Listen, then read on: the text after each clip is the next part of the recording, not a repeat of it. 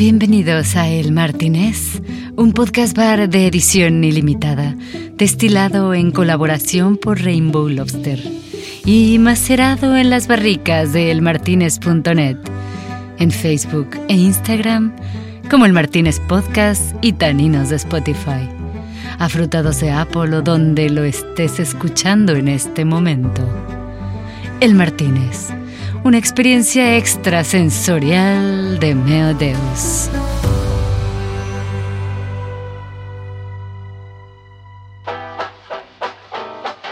El Martínez presenta Tirando Fruta, un espacio donde bichar series que nunca verán la luz.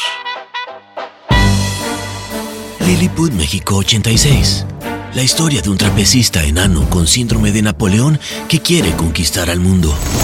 Él viaja por accidente en el tiempo a 1986 para descubrir que ha llegado a una dimensión paralela en la que aún es más pequeño que antes, diantres. Voy a conquistar el mundo, aunque sea lo último que haga. Serán muchas las aventuras de nuestro pequeño amigo por conquistar una tierra de gigantes en la que no existe internet y mucho menos preocupación por la gente diferente. Lo más extraño es que su smartphone sigue conectado con el futuro con una sola app. Tinder. Así, su única salida posible es enamorar a alguien en ese futuro para que le pase la información necesaria para conquistar ese mundo en el pasado. Lilliput México 86, una serie inexplicable que nunca saldrá al aire. Marlene de Día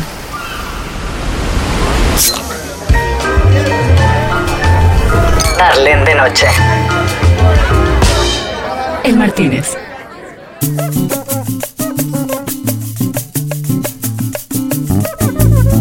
Esa noche pedí que sacaran las botellas más caras de champán de la cava del sótano secreto que tenemos con combinación en una temperatura controlada y vigilada por sensores los 365 días del año.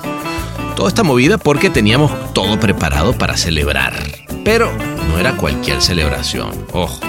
Estábamos abriendo esas botellas para brindar por un premio muy lindo para México. En nuestro trabajo la presión siempre es buscar el premio y te puedo contar historias de las ideas que he tenido que han ganado leones y las historias de las ideas que se quedaron en shortlist, como la que te conté antes, historias de las ideas que no fueron ni shortlist, que estaban buenísimas. Pero lo que tuvo esta es que en un momento buscar el premio dejó de ser lo importante, porque la idea se, la idea se comió al buscar el premio. Y, y no te miento que, en que esta idea yo no, no esperaba, o sea, no es que la metimos a D&D diciendo esto es un yellow, esto va a ser el primer yellow, pe-". no. O sea, la metimos a D&D, punto, como la metimos a todos los festivales, entendiendo que aparte, de verdad, sinceramente, cuando se visibiliza, cuando, cuando gana, se ve. Y cuando se ve, se habla. Y cuando se habla, es bueno para la causa. Él es el Chief Creative Officer de Publicis México, la agencia en la que lleva más de 17 años haciendo un trabajo excepcional que lo ha llevado a ganar varios premios internacionales, incluyendo el primer Yellow Pencil en la historia del país, y que justamente era la razón por la que estábamos celebrando. Esa noche comenzamos platicando sobre la persona que lo inspiró precisamente a querer trabajar en una agencia. Yo tenía nueve años en el 87 y en la familia había una persona que ya trabajaba en una agencia de publicidad.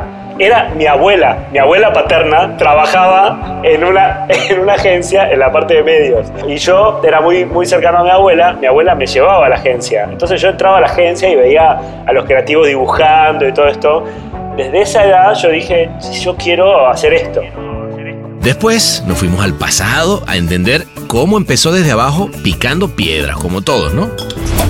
Entré a trabajar ahí, a ese estudio. Yo era chico, empecé a trabajar de asistente, de todo. O sea, me mandaban a- al banco a, a depositar los cheques y también me ponían a, a- poner las luces en el estudio. Aprendí de, de iluminación, aprendí de foto, aprendí de revelado, este, aprendí muchas cosas.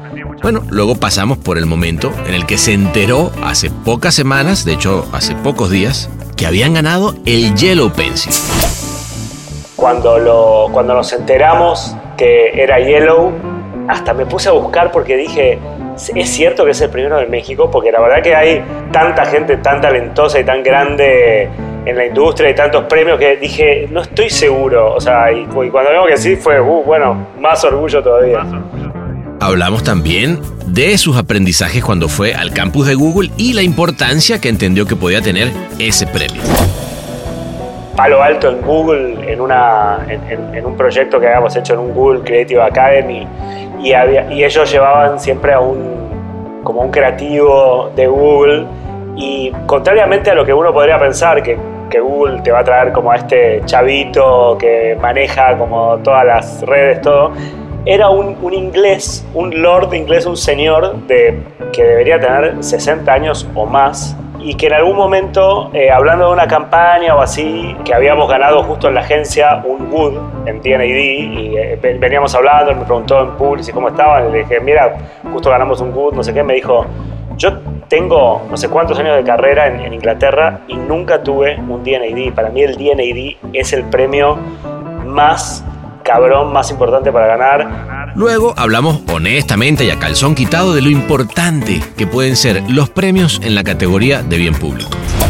En general está a veces un poco como cuestionada la cosa del bien público en la publicidad, ¿no? Como que cuando te ganas un premio con algo de bien público te dicen, ah, bueno, pero lo, pero lo tendrás que hacer con un cliente que vende un producto. Y perdón, o sea, perdón que lo diga con esta honestidad, pero por ahí yo prefiero haber ganado estos premios y este reconocimiento con esta campaña de la cual vamos a hablar ahora que vendiendo yogures. Digo, y no tengo nada contra los yogures.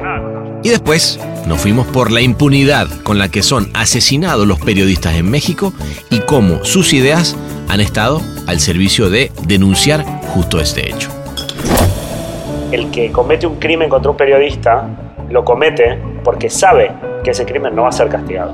Con 130 periodistas asesinados y 99.8% de impunidad. El tema de la impunidad es muy fuerte. Entonces, hablamos con Twitter, pensamos una idea y le digo, Twitter, tengo una idea. Y viene una idea que tiene que ver con, que es la idea que hicimos en 2019, que es reactivar las cuentas de Twitter de los periodistas asesinados. Y Twitter me dice, fantástico, pero yo no puedo revivir así como así las cuentas de los periodistas y sobre todo yo no puedo hacerlo solo como Twitter porque yo tengo cierta neutralidad. Entonces, que, que, todo esto se basó en que aunque quieran callarnos, seguimos hablando. Y aunque me mates, sigo hablando. O sea, ya entonces ya también desalienta al asesino. Inclusive, ya ni, ni te sirve matar. Qué pinche orgullo, carajo. Qué bien ver cómo nuestra profesión puede llegar a denunciar hechos como estos y muchos más. Por eso, quiero invitarte a una sesión particularmente inspiradora en la que vamos a celebrar, como siempre, la perseverancia y las buenas ideas. Así que agarra tu copita, que está fría y hermosa contra el atardecer veraniego. Levanta tu copa y saca tu mejor sonrisa, porque él es Diego Wallach. Esto es El Martínez.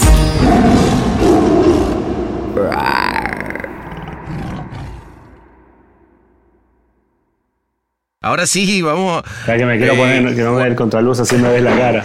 No, pero, pero qué, qué gran cielo tienes. Ah, yo fíjate que te voy a invitar a, ahorita a Cannes y, y me, me, da cosa porque ese cielo está mejor. Estoy, me vine, me vine a vivir a Cozumel, pana. Uy, qué lindo, qué lindo.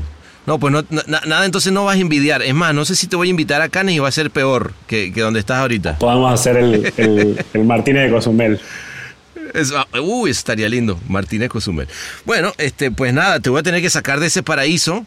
Este, y yo acá en, en el y tú en Cozumel, y nos vamos ahorita a Cannes. ¿Cómo ves? Me parece perfecto, vamos. Vámonos, venga.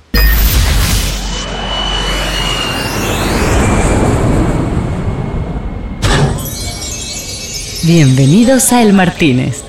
¿Qué le servimos para empezar?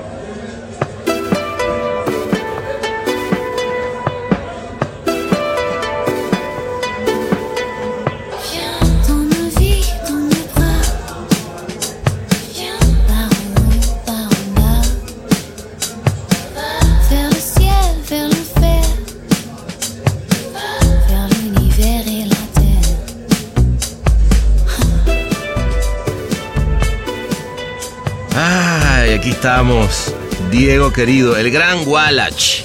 ¿Cómo estás, querido pana? ¿Ah? Un placer. Mira, Igualmente, amigazo. Fíjate, llegaste, a ver, lo que pasa es que si venías tú como en un outfit este, playense, medio hipiolón, y ahorita que llegaste acá, y ahora ves, vete las bermuditas blancas que trae, ya está un poco más pipí cucú. Sí, ya me fui a cambiar al, al, al hotel.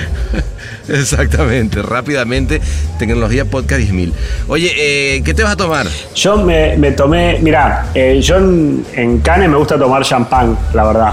Eh, Champán, qué este, lindo. cuando, estoy, lindo. cuando estoy en México me compro unas cavas baratas de 200 pesos, pero ahora que estamos acá en Martínez voy a pedir champán. Hay, hay que, hay que tirar fruta, ya, ya. Cu- Cuando uno llega ahí, yo no sé, cuando llegas aquí, yo no sé por qué te da esa cosa de decir, bueno, bueno, imaginemos por un rato que sí puedo tirar fruta. Entonces, este, eh, François, eh, tenemos un champán y un rosé. Yo me voy a tomar un rosé porque el champán últimamente me hace, me empanzona de más. Está muy bien, está muy bien.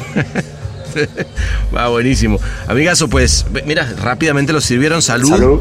Salud, este, bienvenido a este podcast bar. Cuéntame, me imagino que sigue celebrando, ¿no? Eh, El, el día NAD de la semana pasada. Estuvo, estuvo muy bien, nos dio mucha alegría, la verdad. Este, sí, muy felices. Muy felices con el Muchas premio. felicidades, muchas felicidades. No te lo había dicho en persona, pero ahora que estamos acá frente a frente con este mar precioso a nuestros pies, te puedo decir que muchas felicidades. Primer león, primer pencil, no, yellow pencil de- del país, de México.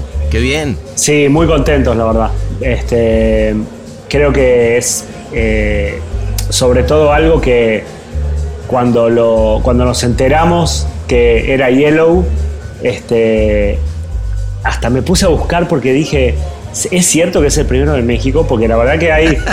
No, porque la verdad que hay, hay tanta gente tan, tan talentosa y tan grande en la industria y tantos premios que dije, no estoy seguro. O sea, y, cu- y cuando vimos que sí fue, uh, bueno, más orgullo todavía. No, no, no, brutal, brutal. Aparte el día NAD es un festivalazo, ¿no? Es, es, tiene un nivel de, de, no sé, de complicación o de, o de exigencia que, que creo que eh, hace, es, muy lindo ganárselo, ¿no?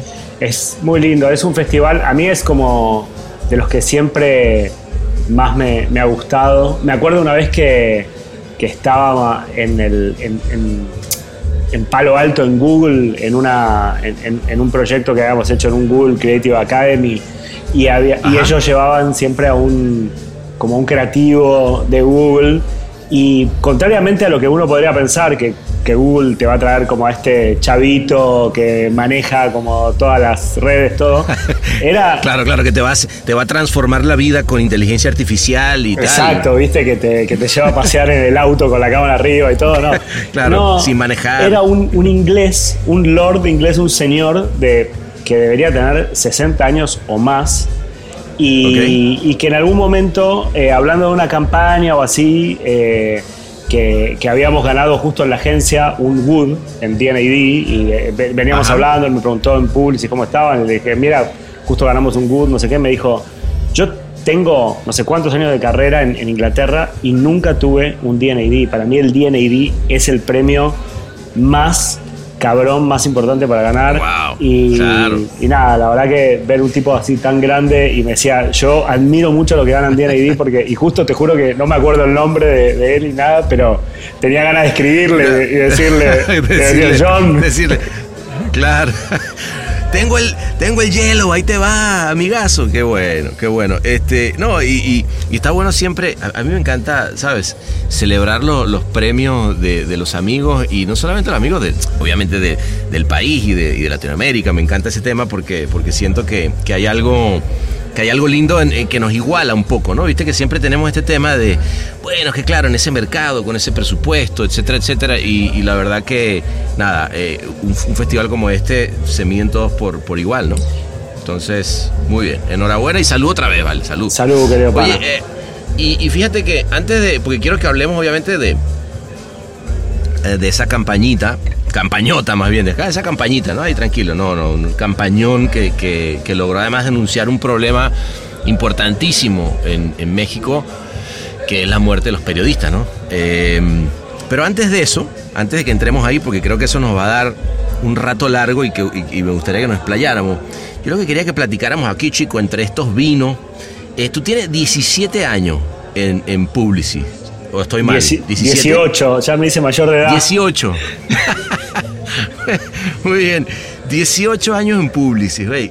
Este, montón de tiempo. ¿Cómo, cómo, cómo ha sido ese, ese periplo? Años, digo, nos hemos visto obviamente mil veces, este, eh, eh, gracias al círculo siempre y, tenemos un montón de amigos en común, nos queremos, pero, pero cuéntame cómo ha sido ese periplo, güey, porque no, es tan fácil ver a alguien con tanto tiempo en una agencia, ¿no? Sí, no. eh, el asunto estuvo así. Yo empecé a trabajar muy, muy pibe en publicidad en Argentina a los 16 años, cuando todavía estaba en la prepa. Y mm, 16 tenía. 16 años. En realidad, Ah, bueno, eso, eh, perdón, eso ya era explotación de menores. ¿eh? ya era. ¿Sabes qué? Me, me pasó una cosa que siempre cuento que es que en- cuando yo era más chico, tenía como 9 años, en el. Yo tenía 9 años en el 87. Eh, Ok. Y en la familia había una persona que ya trabajaba en una agencia de publicidad. Que El vago de la familia. no, no, ojalá hubiera sido verdad. Era mi abuela. Mi abuela paterna trabajaba Ah, mira. en, una, en una agencia en la parte de medios. Y como Ah, y yo era muy, muy cercano a mi abuela, mi abuela me llevaba a la agencia. Entonces yo entraba a la agencia y veía a los creativos dibujando y todo esto. Ah, y desde, no, bueno, desde- empezaste. desde esa edad yo dije, yo quiero hacer esto. O sea, Ah, ok. O sea, desde los 8 años tú, se, se te, te picó ese gusanito. Dije eso, digo, y además que, bueno, obviamente Argentina es un país con una cultura que cuando... No, no, ni hablar, ni hablar. Yo, yo me acuerdo, eh, Diego, que en algún momento, estando yo en Venezuela, decíamos, a ver, ojalá tuviéramos, te estoy hablando en esta época quizás de la, de la, época de Guyo Bachetti, ¿no? Cuando de repente aparecían en ellos en la tapa de la, de la Rolling Stones, ¿no? Por decirte algo. Este, y uno decía, ojalá tuviéramos eh, ese, ese nivel de, de pasión de la gente por la publicidad, porque sí es cierto que la gente veía los comerciales, ¿no? O sea, como que se sentaban a decir, a ver, y a ver qué viene hoy. La gente eh, a- veía los comerciales y no solo eso, había un programa de televisión que primero se llamaba El Show del Clio. El show del Clio, me han hablado mucho hasta de ese que el programa. Clio le hizo juicio y se empezó a llamar El Show Creativo. Se claro, porque era, se comió, se comió una demanda del tamaño de una casa. era el show del Clio. Qué pelota. Es como si ahora le pusieran Qué pelota. el show de Can Lion. Y era así como de, bueno, pero... Espérate, pero te voy a decir, perdón, ahí te hago, te hago un paréntesis. Eh, el otro día estaba escuchando, oye de esta, que fue un día en el año 69, creo, fueron los Beatles pero a, Argentina, pero se llamaban The American Beatles. Y entonces, no, no, ese- te lo tengo que pasar un podcast que está buenísimo de cómo un día fueron los Beatles a Argentina, en un momento que se estaban, eh, digamos, en, una competencia feroz el 9 y el 5 y no sé qué, y todo el mundo al final, luego se enteraron de que no eran los Beatles originales y, no le importó y siguieron adelante y fue, en fin, me acordé de eso con, con el tema del show del Clio, de decir, estamos aquí hasta abajo en la Patagonia, ¿quién carajo nos va a venir a decir cómo se llama el show del Clio? Y tómala.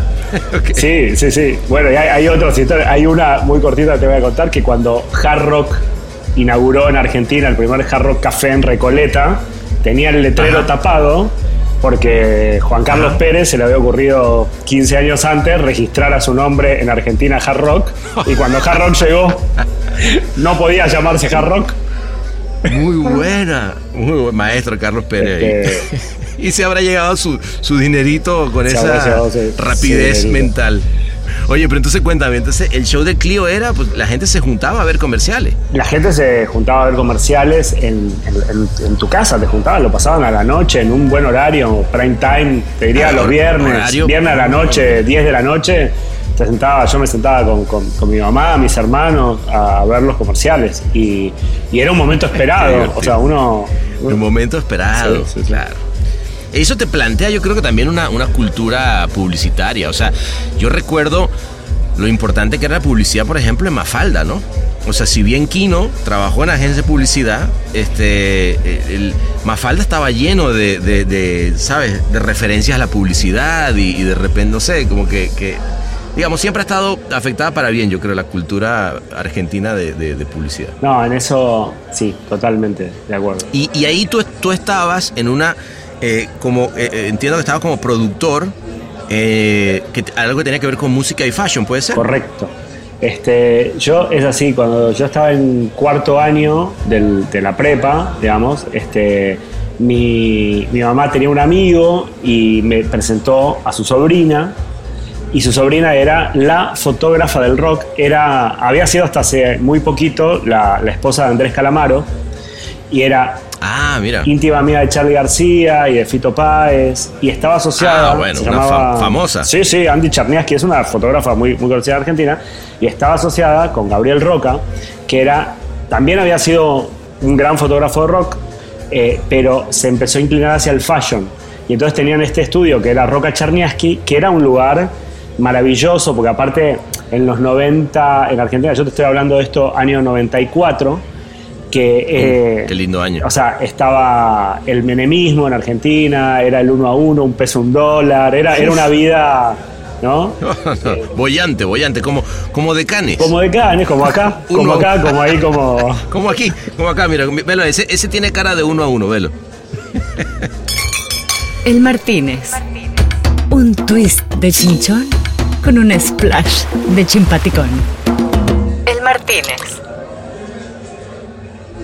Nada, entré a trabajar ahí, a ese estudio, eh, yo era chico, empecé a trabajar de asistente, de todo, o sea, me mandaban a- al banco a, a depositar los cheques y también me ponían a, a- a poner las luces en el estudio, aprendí de iluminación, aprendí de foto, aprendí de revelado, este, aprendí de Qué muchas lindo. cosas.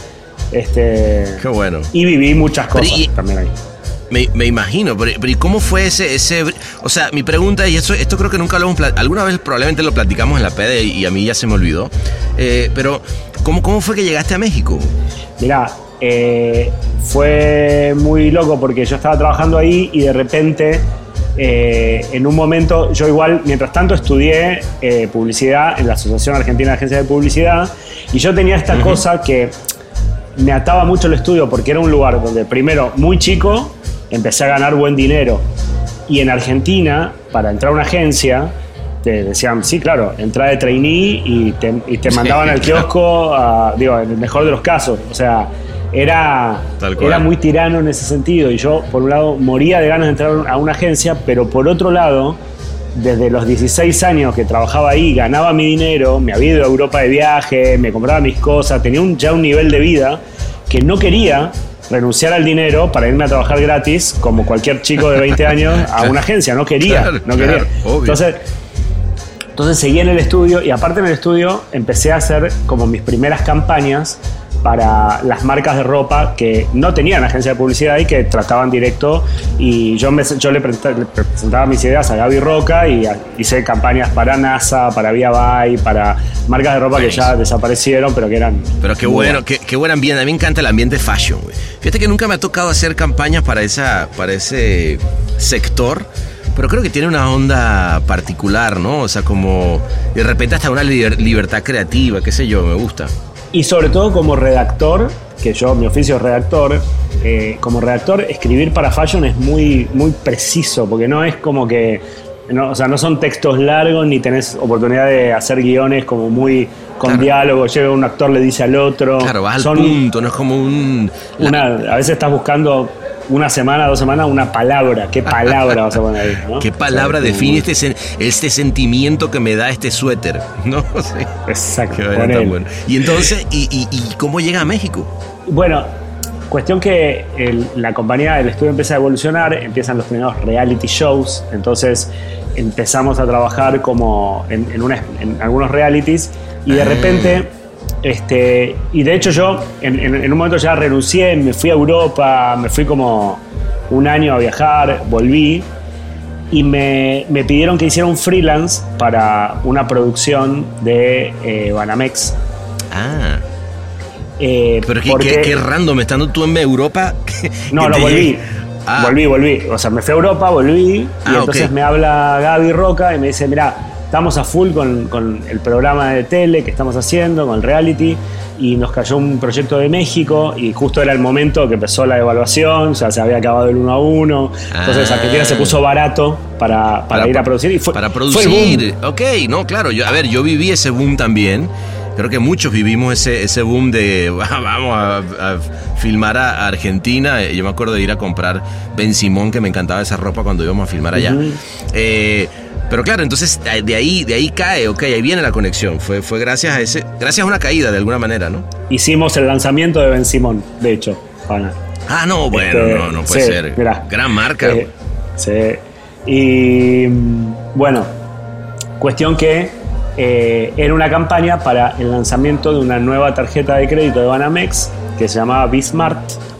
No, me existe, acuerdo, que, me que la perfecto de Bismarck. que la novedad es que era redondita en la tarjeta de crédito, igual que todas, pero que era redondita en la punta. Mira tú qué loco.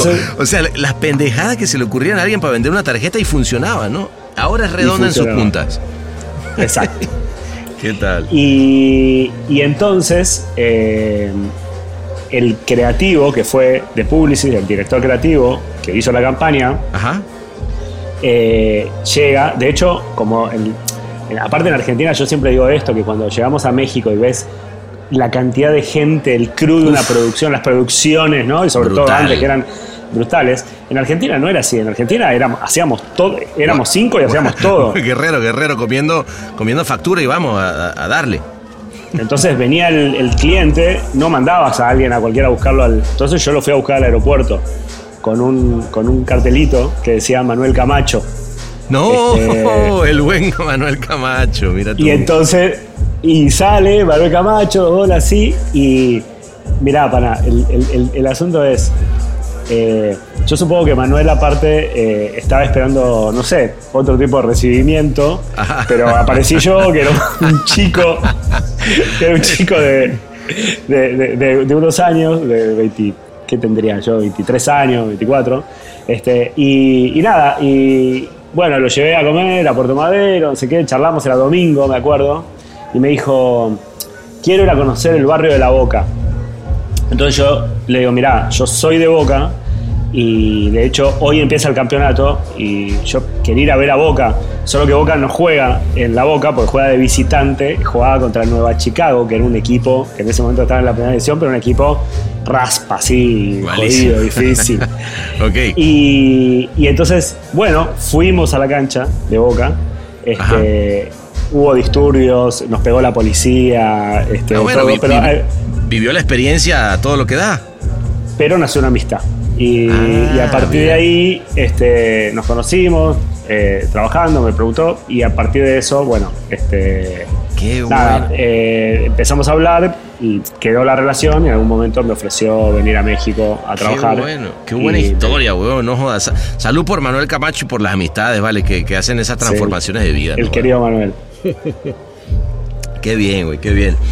Oye, y, y nada, y, y esa, y esa ida a la boca, esa, esa ida a un aeropuerto, pum, corte a 17 años después, México, Cozumel, ¿no? Porque Cozumel. no nos olvidemos de. de- de- como que, que me imagino que fue también producto de la pandemia, ¿no? Sí, claro. Sí, de hecho, en la pandemia, después de. Digo, nos fue muy bien. de- después hablaremos de eso. Al principio, digo, creo que nos, me pasó lo que, nos, lo que nos hubiera pasado a todos, que es que al principio yo pensaba que nunca iba a funcionar el trabajo creativo a distancia, Claro. que necesitábamos estar todos juntos peloteando. eh, y comiendo pizza fría en la noche para que entonces se ocurran las ideas. Es verdad, Este, es verdad. y de repente todos nos dimos cuenta que podíamos comer pizza fría cada uno en su casa o caliente y, y era mucho mejor.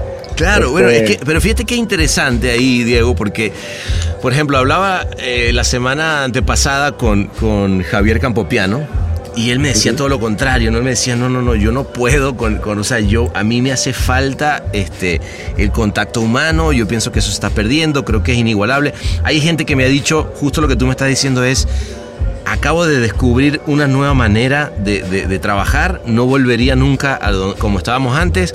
En fin, hay, creo que hay eh, de- detractores y seguidores de esta nueva manera.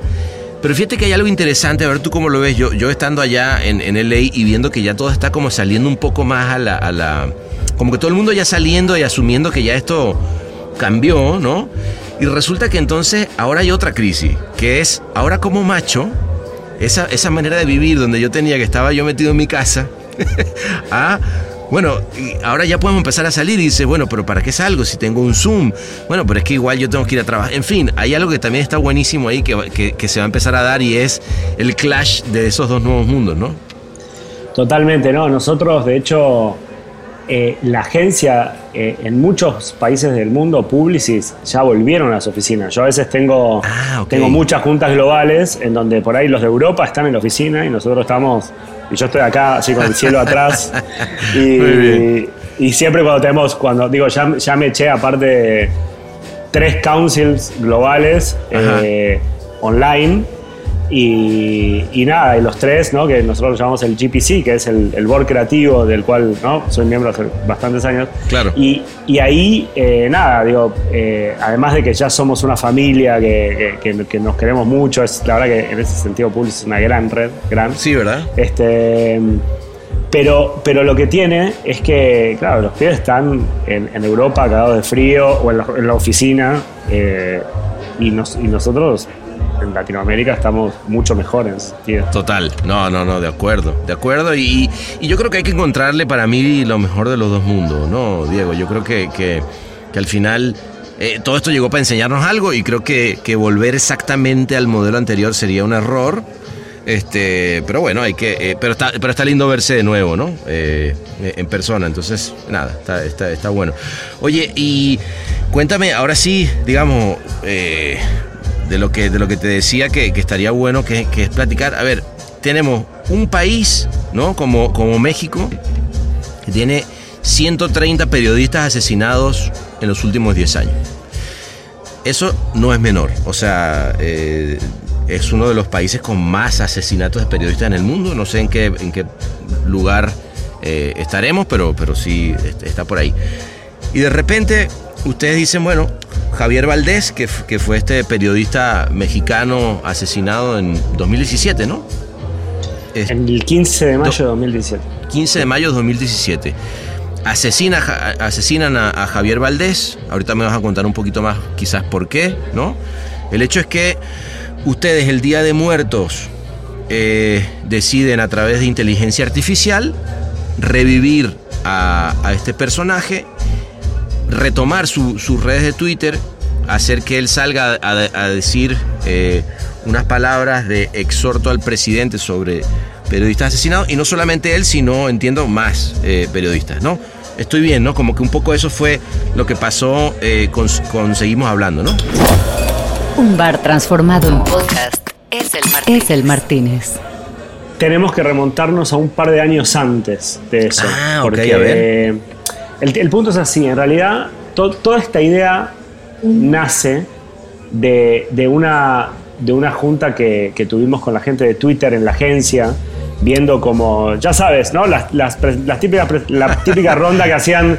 Claro. todo- digo, hemos Todo- recibido a todos. Todo a lo hemos vivido, todo lo hemos todo. vivido. Y, y generalmente, además, por suerte, siempre hay algún amigo creativo del otro lado que, que ahora se pasó al lado de Silicon Valley, se lo llevaron a billetazo y uno termina felicitándolo porque le fue tan bien. Y, y hay un brainstorm que no, no siempre llega a un lugar, a veces sí, como en este caso.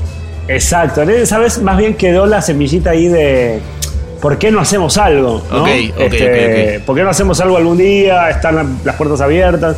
Y obviamente cuando, cuando nosotros aparte en la agencia teníamos como esta cosa, esta presión siempre de Publicis siempre va a cargar con esta cosa que se ve como una agencia tradicional y desde los tiempos inmemoriales siempre, creo que todas las, digo, digo Publicis, pero podríamos nombrar a cualquiera Claro, y, y vamos claro. a hablar siempre de lo mismo, que es cómo la red grandota se ve moderna. Bueno, entonces era, a- hay que hacer, o sea, en, lo- en los briefs de proactividad y cosas vamos a buscar ideas que tengan que ver con lo nuevo. Entonces buscamos Twitter. Eso por un lado, hasta ahí una parte, pero por otro lado, a mí siempre, digo, ahí me toca por ahí una parte más personal, que siempre sí me interesó hacer cosas que estén buenas para ayudar a la gente. Digo, al final somos comunicadores, hacemos grandes cosas para nuestros clientes, Pero eres un, vendemos compro- productos, eres- servicios. eres un tipo comprometido con, con activismo, o sea, te, te, te interesa poder hacer algo que, que ayude. Me gusta, me gusta así poder poner un poco de nuestra inteligencia y de nuestro oficio eh, en, en función de hacer algo también bueno. Y, y- y te digo, y hoy en día está bueno porque hay muchas, esto cada vez más las marcas también lo están entendiendo y está buenísimo, digo, con, con muchos clientes lo estamos haciendo, yo no creo que esté peleado. Pero por ejemplo, hay una cosa que, que es muy importante, que en general está a veces un poco como cuestionada la cosa del bien público en la publicidad, ¿no? Como que cuando Sí. te ganas un premio con algo de bien público te dicen, ah, bueno, pero, claro. lo, pero lo tendrás que hacer con un cliente eh, que vende un producto. Y perdón, o sea, perdón que lo diga con esta honestidad, pero por ahí yo prefiero haber ganado estos premios y este reconocimiento con esta campaña de la cual vamos a hablar ahora que vendiendo yogures. Digo, y no tengo nada contra los No, yogures. no, pero- no, no, eh, espérate, estás hablando con alguien que cree totalmente en eso. Es más, yo voy a brindar por eso que acabas de decir. Totalmente de acuerdo. A ver, si, si hay un premio. Uy, qué bueno está este rosé, por cierto. Si hay un premio que, que yo creo que, que- que vale la pena eh, que se hable aún más de una situación de, de- nuestros países, además, como, como en este caso la muerte de los periodistas, vale aún más la pena. O sea, porque, eh, eh, digamos, que se vendan más o menos yogures, está bien, para eso, para eso trabajamos también en nuestra industria, pero creo que en este caso en particular además le da visibilidad a un problemón, ¿no? O sea, de- de- en uno de los países también lamentablemente más violento del mundo, ¿no? Totalmente. Bueno, voy, digo, para. Voy rápido al, al principio de esta historia. Entonces, hablamos con Twitter, pensamos una idea y viene una idea que tiene que ver con, que es la idea que hicimos en 2019, que es reactivar las cuentas de Twitter de los periodistas asesinados Ajá. para que publiquen en Twitter lo que estaban investigando cuando los mataron. Está cabrón. Entonces, Está cabrón. Entonces, esa es la a ver si entiendo. Vamos a ir a los últimos tweets del periodista asesinado, ¿es así? ni siquiera vamos a, vamos a ver lo que estaba investigando el periodista. Ah, lo que De estaba hecho, investigando. ¿Y cómo, ¿Y cómo tienes acceso a, a saber lo que estaba investigando el periodista?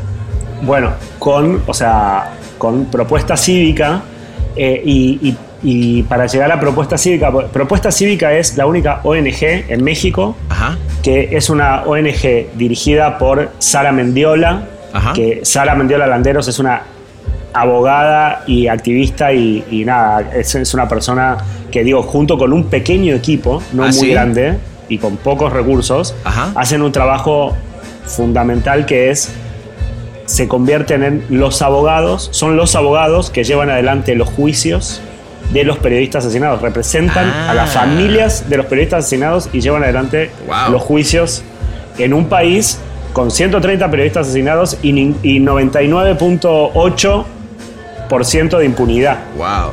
Ok. ¿no? Y como al- alguna vez escuché a- al, al cofundador de, de Río 12, que Río 12 es un periódico de Culiacán, donde, que fundó Javier Valdés, y ahora vamos a regresar a Javier eh, con, con este otro hombre, y él dijo en una entrevista que escuché, eh, el, que, el que comete un crimen contra un periodista, lo comete porque sabe que ese crimen no va a ser castigado. Entonces, Ah, wow. El tema de la Qué fuerte, ¿no? O sea, digamos, si, si, si, si quisieras asesinar a alguien en México y no ser, eh, eh, digamos, puesto en, en- en juicio ni, ni, ni que nada, ni ser castigado, sería ve y mata a un periodista, básicamente. Digo, bueno, hay, No, hay no, mucha digo, impunidad en, en no, otros digo, casos también. Pero Estoy, estoy eh, eh, exagerando, pero quiero decir, eso es, eso es lo que, la- la- el punto de vista, ¿no? Que, que fuerte, ¿no? así parece, digamos. pare- o sea, 130 periodistas asesinados y ningún caso. ¿Qué te parece? Bueno, a ver, y, y estamos hablando de los periodistas, pero no, no, y eso que no hemos llegado a los políticos, ¿no? Que, que este en, en eh, un año de elecciones haya 88 políticos asesinados en una eh, en una campaña eh, electoral, ¿no? Este, digo, Tremendo. Es- tremendo. es Igual, brutal. bueno, es. Sí. Igual es, es- es un, un tema en el donde no me metería. Así como sí con los periodistas, no con los políticos. No, no, no, no, ni, ni te Este- metas, me meto yo. O sea, yo sí creo que tener 38 candidatos asesinados en previo a una campaña electoral me parece un, un eh, bárbaro. O sea, me parece absurdo. Pero bueno, ese es mi punto de vista. No importa, pero volvamos al periodista. Entonces, cuando llegan ahí, dicen, Entonces, llegamos con, con Sara. En realidad, primero yo llego con Twitter. ok, Y le digo, Twitter, tengo una idea, hagamos esto. Y Twitter me dice, fantástico, pero, pero yo no, o sea, yo no puedo revivir así como así las cuentas de los periodistas y sobre todo, yo no puedo hace- o sea, hacerlo solo como Twitter porque yo tengo cierta neutralidad. Entonces, Wow, ok. necesitamos que, que haya una parte de los periodistas que sea la... la- o sea, no, esto no puede ser una idea de Twitter nada más. Ajá. Twitter se va a meter, pero no es solo Twitter. Ok. Entonces, ahí damos con propuesta cívica y hacemos esta campaña en 2019 que nos fue bastante bien igual, o sea, tuvo bastantes reconocimientos y, y todo, eh, en la cual tomamos a cuatro periodistas que eran Javier Valdés.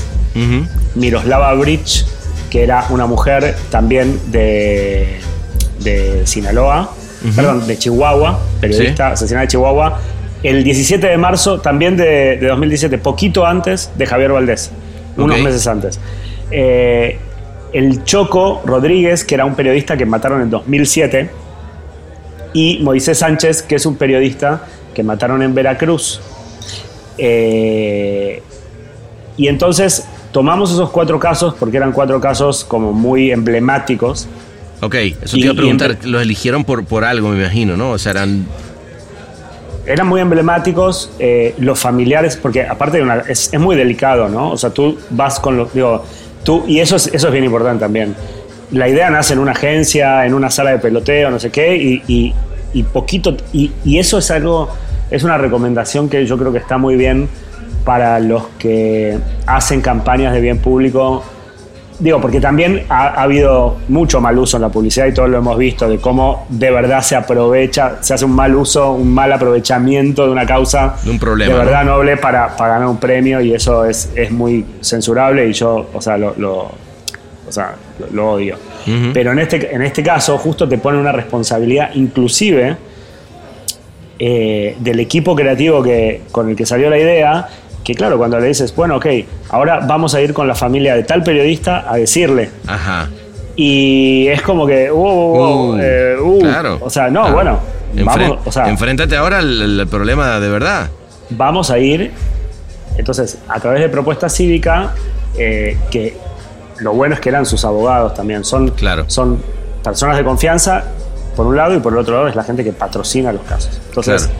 eh, también son sus abogados en la recomendación de qué te conviene y no te conviene hacer, qué se puede y qué no se puede hacer. Y a e- ellos, o sea, y ese es, eh, va de nuevo, o sea, Sara Mendiola, Mauricio Pérez, son el equipo de propuesta cívica que dijo sí, o sea, esto me gusta, esto queremos, esto visibiliza nuestro Visibiliza trabajo un montón, claro. Y vamos a hacerlo. Y entonces, para el 3 de mayo, que es el eh, WordPress Freedom Day del 2019, reactivamos estas cuatro cuentas de Twitter y nada, digo, hicimos una buena campaña de PR y se sumó, digo, se, se sumó mucha gente, digo, Gael García Bernal, este, se sumó, este, digo, Loret de Mola, se sumaron, no sé, periodistas, Ari Sí, sí, sí. y todo un montón de gente, eh, y se sumaron a esto de y, y creamos ahí el hashtag que es seguimos hablando que, que eso fue, fue también el, el- creo que una, una de las cosas muy medulares de la idea que es que, que todo esto se basó en que aunque quieran callarnos No seguimos hablando callar. y aunque Claro. me mates sigo hablando o sea y ya entonces ya también desalienta al asesino inclusive eso pensábamos es mira si yo le demuestro a los asesinos que aunque lo mates va a seguir publicando igual pues ya ni, ni te sirve matarlo Ni el González, ni el Godínez. El Martínez. No, no, no, es, eh, es muy bueno. Y, y ahí vino entonces, eh, eso fue antes o después, la parte de, de la inteligencia artificial, este, de poder encarnarlo. Es, Entonces, nosotros hicimos esta campaña eh, que tuvo, y ahí también esto se cruza con otra parte que tiene que ver con, con la parte de los festivales y de, y de toda esta cosa que, que también he venido escuchando en los podcasts, de, de- en los episodios de Miguel Martínez, todo lo que Ajá. has hablado con otros colegas de la industria de lo que significa un premio y lo que no significa, y el amor que uno le pone, y, y la perspectiva, Claro. cómo le cambia. Y muchas veces también es la fortuna, ¿no? De cómo una idea. Esta idea, por ejemplo, tuvo este, tres, tres shortlists en Cannes el año pasado, el- el- en el 2019, el último Cannes que se hizo. sí, Y, y nada, decís, bueno, ya va a ganar, va a ganar. No, que, no, no ganó un león y te quedas así como, uh, está buena la idea. Ay, no llegó. ¿no? Eh, después también en, en One Show eh, tuvo Merit. Bueno, o sea, le fue bien, después ganó en Épica, ganó en otras cosas. Este, y entonces teníamos esta idea, pero el caso había quedado muy bien armado. Y en uno de estos, eh, en, en, una de estas juntas eh, que hacemos del, del board creativo de Publicis, en Council, eh, es en Rumania en 2018. Y Georg Riomi, que es este, el, el Chief Creative Officer de Rumania, me dice, mira, vamos a hacer la junta acá en Rumania, pero después, en los días siguientes, como él, él es el responsable de toda la parte de, de Europa del Este, dice, yo quiero, te quería pedir, Diego, si te podés quedar un día más y dar una conferencia, porque yo voy a invitar, voy a aprovechar que vienen todos a Rumania y voy a armar un ciclo de conferencias para la gente de Europa del Este. Quiero que presentes como un poco de casos de México, no sé qué. Entonces, me quedo un día más, feliz en Rumania, este, y armo mi presentación. Este, y hago la presentación eh, del caso. Ok. Y se me acerca un personaje que a partir de acá es central en todo esto, que es mi amigo personal, se llama Andrei Kyukavkin, es Andrei, ruso. Andrei Kyukavkin. Kyukavkin. Ok. Kyukavkin. Andrei es ruso, pero es el Chief Creative Officer de Publicis en Letonia. De Publicis Ah, bueno. O sea, más abstracto no se puede ser, güey. Ok. Entonces, eh, nos ponemos a hablar porque él había hecho y había presentado una idea con usando deepfake. Pero Andrei, además de ser un gran creativo, gran, gran, gran creativo, es un Ajá. freak de la tecnología y de un montón de cosas. Y, y también, paralelamente, pasa una cosa muy, muy loca, que es, uno puede pensar que México es como muy diferente a esos países y sin embargo la corrupción, el poder, la mafia, bueno, Claro. Putin, él, él dice, bueno, yo Putin, con Putin no me meto, o sea, yo me fui de hecho de, de Rusia, Claro.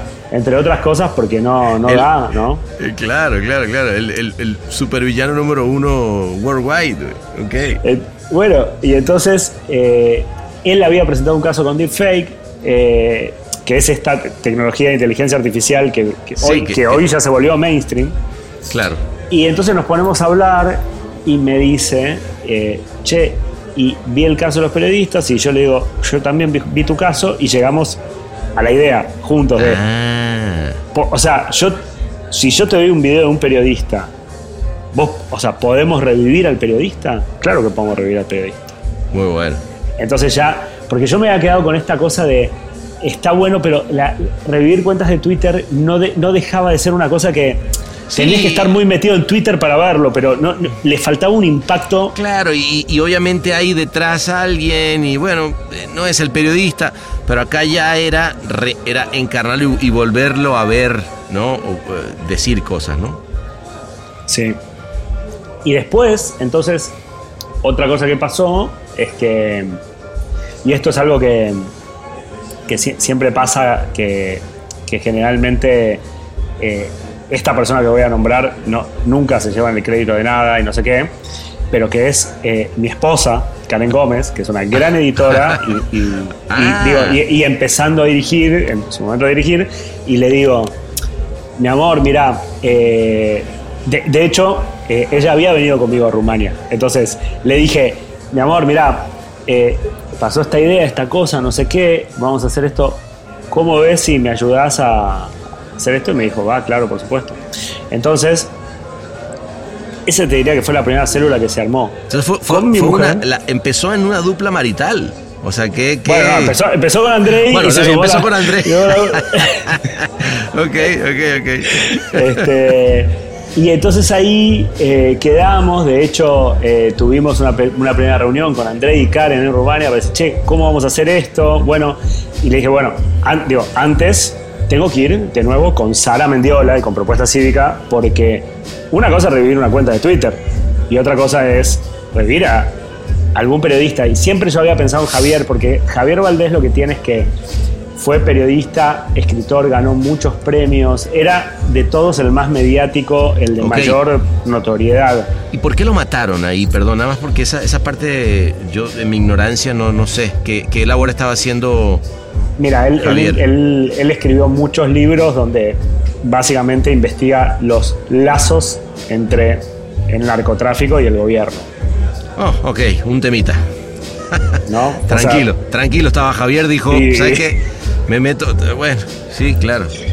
¿no? Que, que hoy en día los lazos son pues, eh, tan difusos como puede ser muchas cosas, ¿no? Sí, ok. Y bueno, si ves la- la- las primeras, la- eh, cómo empieza el caso que escribimos, Sí. es una entrevista de Javier hablando, que te digo, me la sé de memoria porque hacer casos es otro capítulo del cual Total, podemos total, hablar. total. Pero bueno, dice, en la gran mayoría de México es el narco el que manda, no el gobierno. Y claro que yo tengo miedo. Y lo que seguía después, que estuvo mucho tiempo, y después lo saqué por un tema de tiempo, decía, claro que yo tengo miedo, y bueno, trato de esquivar las balas. Hasta que no. Hasta que no. Mira tú, Hasta que no. brutal. Y, y él se sabía amenazado, sabía que tenía miedo. Y entonces, y él también trabajaba con su esposa, Griselda Triana. Eh, era periodista también, y eran, bueno, digo, los dos eran periodistas y los dos hacían cosas. Él era la, ca- la cara visible de todo esto, en ese sentido. Eh, y lo que termina pasando es que, bueno, hablo con Sara, eh, Mendiola, eh, con- en todo esto también eh, hay otra persona muy importante desde la primera vez que nos hizo el nexo con propuesta cívica y todo, que es eh, Tai Damsky, que es una amiga que hace como muchas, muchos proyectos que tienen que ver con prensa, este, y es la que consiguió el contacto de, de propuesta cívica y estuvimos como juntos. Entonces le digo a Tai, le quiero contar esta idea a Sara, fuimos con Sara, y, y le. Pero, claro, pero espera, acá viene esta parte. Yo dije, antes de mostrarle la idea a Sara, tengo que hacer una prueba porque si no, Sara no va a entender. O sea, cuando yo le diga, mira, lo quiero revivir, Claro, claro, no, claro. o tiene- sea, tengo que hacer un deep fake primero, si no, como para que la vea, ¿no? ¿O no? ¿O qué hiciste? Exacto, hice un defect primero, Claro. entonces hicimos una prueba, entonces este, ahí sí, fue Karen, grabó, editó, Andrei lo, lo, lo armó, le metió el- toda la parte de, de, de deepfake y la verdad que nos quedó muy bien. O sea, muy bien. Este, y entonces, en ese momento, este, fui ya con el deepfake hecho. Y le dije a Sara, bueno, mirá, este, tengo esta idea, te cuento, y no le conté mucho y le di play. Y cuando le di play, Sara se What? como, Así de qué, ¿no? ¿a quién estoy ¿Cómo? viendo? ¿Qué, qué es esto? ¿Qué es esto? ¿no? Exacto. Y Pero por, por curiosidad, ¿qué, qué lo habías puesto a decir? Un poco lo mismo, parecido, porque otra cosa que ya habíamos pensado también con el, esto sí ya en la agencia y con el equipo, porque dijimos, bueno, vamos a hacer un deepfake, pero ¿de qué se tiene que ¿qué, tratar? qué es lo que dice? eso Que es- eso, eso es muy importante, ¿no? Porque no es solamente hagamos un deepfake que salga Javier, sino que lo que diga Valdés sea poderoso, ¿no? O sea, que... que, que Sea que- Valdés. Y que sea Valdés y que levante y, y que diga algo con propiedad, no lo puedes poner a decir este algo, ¿no? No, no, de hecho, lo que hicimos fue como teníamos todo el trabajo de investigación previa de la campaña Ajá. anterior, yo tenía mucha información de lo que Javier decía en Ah, discursos, en cosas, ya había visto muchos videos, todo, y lo que hice fue hacer un extracto. Pero una cosa que sí se nos ocurrió al principio, y esto es importante porque así salió y esa fue la acción, es ¿qué hacemos? Y entonces creo que la gran idea de todo esto es que le dé un mensaje al presidente. Sí, no, bueno. Y esto, esto es bien importante porque, porque no, vos vas a decir, bueno, te gusta jugar con fuego, pero en realidad claro, a esto, esto no es de ninguna manera, y esto lo quiero aclarar, esto no es de ninguna manera una campaña anti No, no, no, no, no, Al pero espérate. contrario. A ver, es que, a ver, O sea- lamentablemente hoy en día en, en México, eh, o estás a favor o estás en contra. Eso es un típico eh, de diálogo populista. Pero al final del día, es el presidente, punto. ¿A quién le voy a hacer un mensaje? Al presidente. Estoy en contra del presidente. ¿Qué importa si estoy en contra del presidente? Él es el presidente, él lo tiene que escuchar, ¿sabes? O sea, creo, creo que lamentablemente, claro, lo- los grises hoy en día en, en México están como más, eh, más tirados a blancos o a negros, ¿no? El Martínez, pura sabrosura tropical con acento franchute. Esto era una campaña al jefe de Estado, o sea, al responsable del país, a decirle. Y de hecho, en el discurso original, que dura después dos minutos, que es el día que lo lanzamos, lo que dice es: Usted tiene hoy la oportunidad de generar un cambio de verdad y diferenciarse de sus antecesores. Claro. Y, y darnos justicia. Ok. ¿no? Ese es- era, era un poco el, el- el- el planteo. ¿Y? Pero bueno, ¿Y qué pasó? lo grabamos.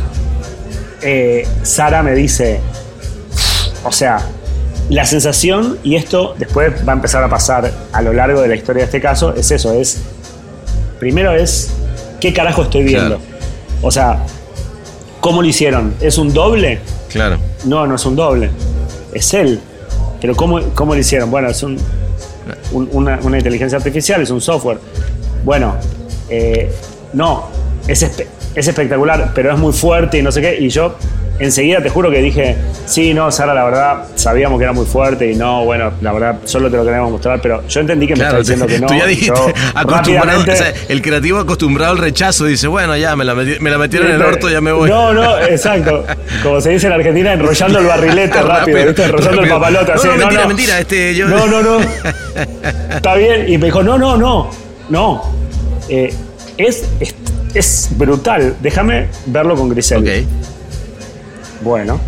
Y lo va a ver con Griselda y me hablan la semana siguiente y me dice, dice Griselda que adelante, que va, que espectacular, que sí, que por supuesto. Wow, wow. Bueno, va.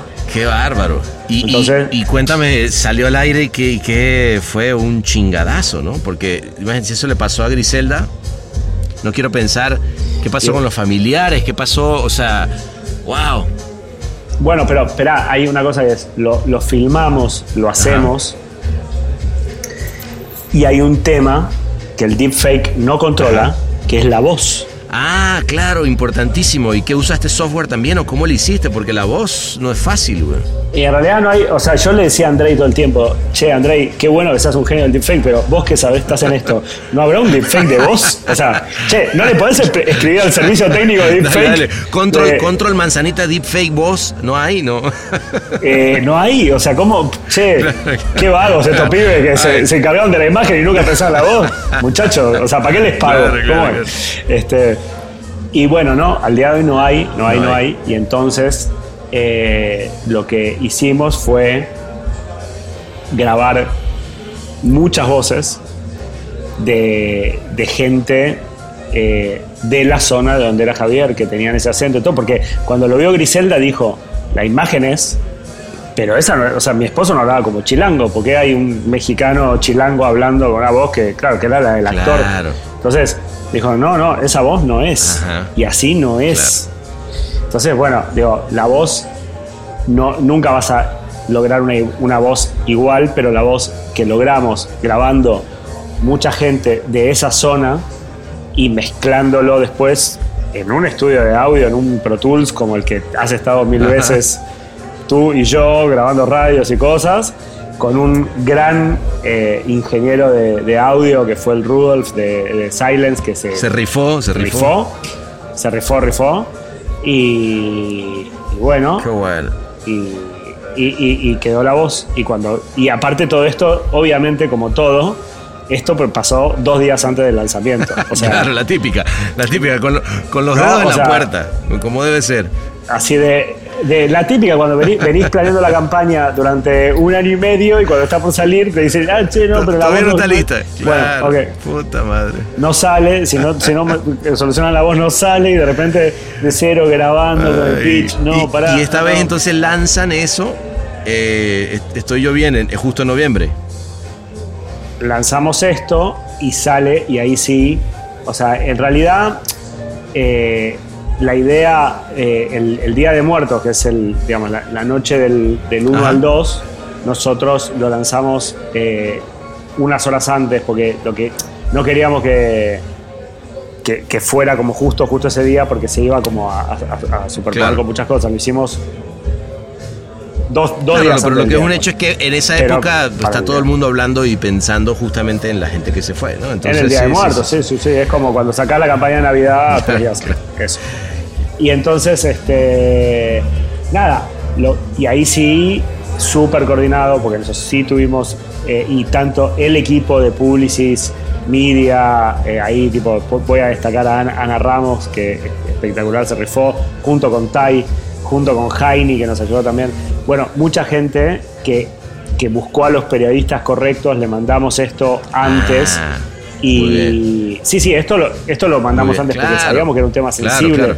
No podés, no podés mandarlo a los medios Sí, así como sacarlo public, y no. O sea, cualquier periodista serio te va a decir, espera, Claro. esto como es.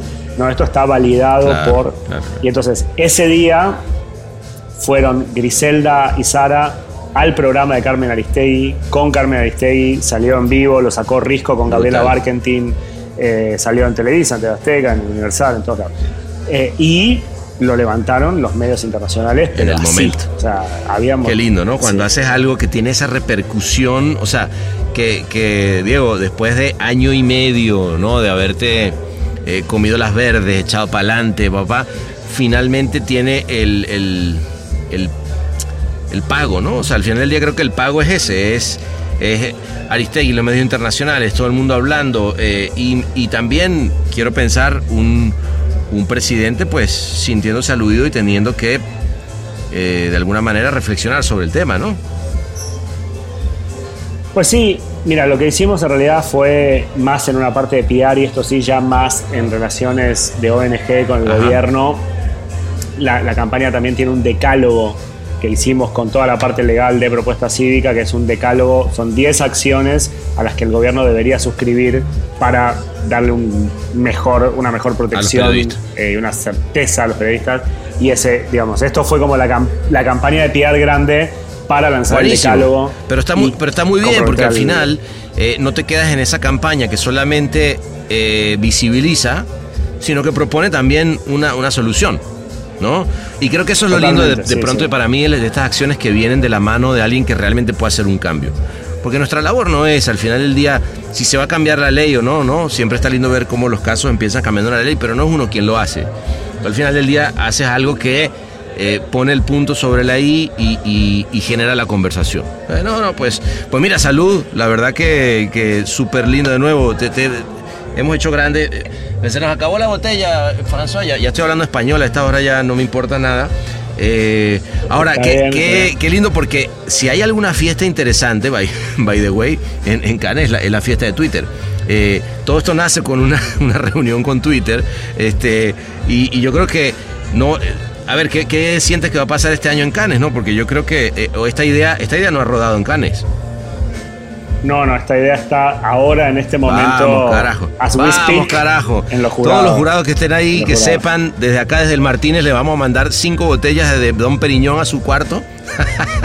este, No, por eso, por eso, por eso quise venir hoy contigo acá. Todo bien platicar contigo, pero en realidad lo que quiero es meterle Claro presión que- a los que muchachos. viva, que viva el PR, chico, y que sea mejor en este podcast bar, carajo.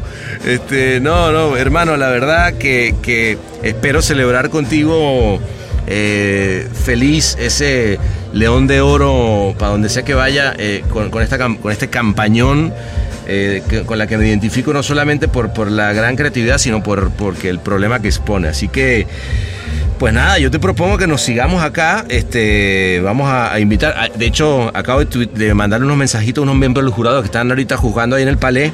A ver si les mostramos, tú sabes, en el, en el iPhone ahí se los ponemos rapidito. Como para que no se olviden de esta pieza. eh, que no creo que, se, que la vayan a olvidar porque la verdad que es un ideón, hermano. ¿eh? No, la verdad que te digo, pana, y no es, no es este, mamada, como decimos acá. Eh, a mí, con esta idea, eh, se traspasó como un poco el límite, ¿no? O sea, como, como en todo, todo nace de una idea proactiva, de una agencia buscando, no sé qué, y llegó un momento que, que la idea se vuelve muy personal. Y, y te voy a decir una cosa que es como bien fuerte. Eh, en nuestro trabajo la presión siempre es buscar el premio y te puedo contar historias de las ideas veces. que he tenido que han ganado leones y las historias de las ideas que se quedaron en shortlist, como la que te conté antes, historias de las ideas que no fueron ni shortlist, que estaban Claro. buenísimas y que yo sigo considerando que estaban buenísimas. Pero lo que tuvo esta es que en un momento, o sea, buscar el premio dejó de ser lo importante, porque la idea se, la idea se comió al buscar el premio. Y, y no te miento que, en es- que esta idea, este, yo no, no, no esperaba, o sea, no es que la metimos a D&D diciendo, esto es un yellow, esto va a ser el primer yellow. Pe-". Claro, no. claro. O sea, la metimos a D&D, punto, como la metimos a todos los festivales, entendiendo que aparte, de verdad, sinceramente, cuando se visibiliza, cuando, cuando gana, Ese se es ve. el tema. Y cuando se ve, se habla. Y cuando se habla, es bueno es, lo para que, la es lo que hablábamos al principio, hermano. Yo creo que de las cosas más importantes que algo como esto puede tener es que el premio haga que se siga hablando más allá de lo que haya pasado ese día. ¿no? Por eso me parece que, que es brutal eh, en ese sentido. eh, y, y ahí es donde haces todo el sentido un premio, ¿no? Muy bien. Totalmente. Pues hermanito, ya pedí la otra botella de champaña. Este, está llegando. Pero esa nos la tomamos sin, Esa sin grabar. Y aprovechamos que, mira, por ahí viene, ahí está ahí un japonés, creo que estaba ahí en el, en el jurado. Vamos, ahorita lo abordamos. Vamos a decir. Un abrazo, hermano querido. Qué bueno tenerte por aquí. Un abrazo, querido pana.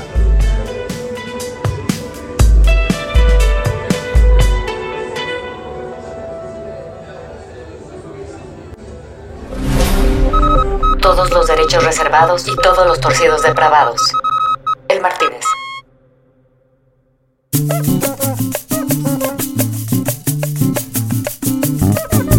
Y bueno, la noche se nos fue como champaña entre las manos y más salud para celebrar agradeciendo que la tecnología Podcast 10.000 nos juntara a todos de nuevo. Llegó toda la delegación mexicana con esperanzas para que este festival que está por venir levantemos todas nuestras copas 10.000 veces más. Con lo cual estuvimos ensayando con nuestros codos un rato largo, ¿no? Y para ti que llegaste hasta acá, te vamos a dejar con el sonido de tu botella cuando la destapamos y todas esas burbujas coquetonas subiéndose a tu cabeza sin vergüenza.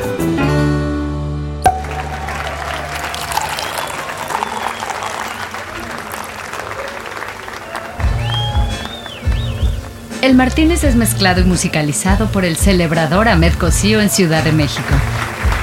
Locución de la voz Marley Figueroa desde Ley. Escrito por Sebastián Arrechedera. Una producción colaborativa de Rainbow Lobster. El Martínez, un podcast bar intuitivamente organoléptico.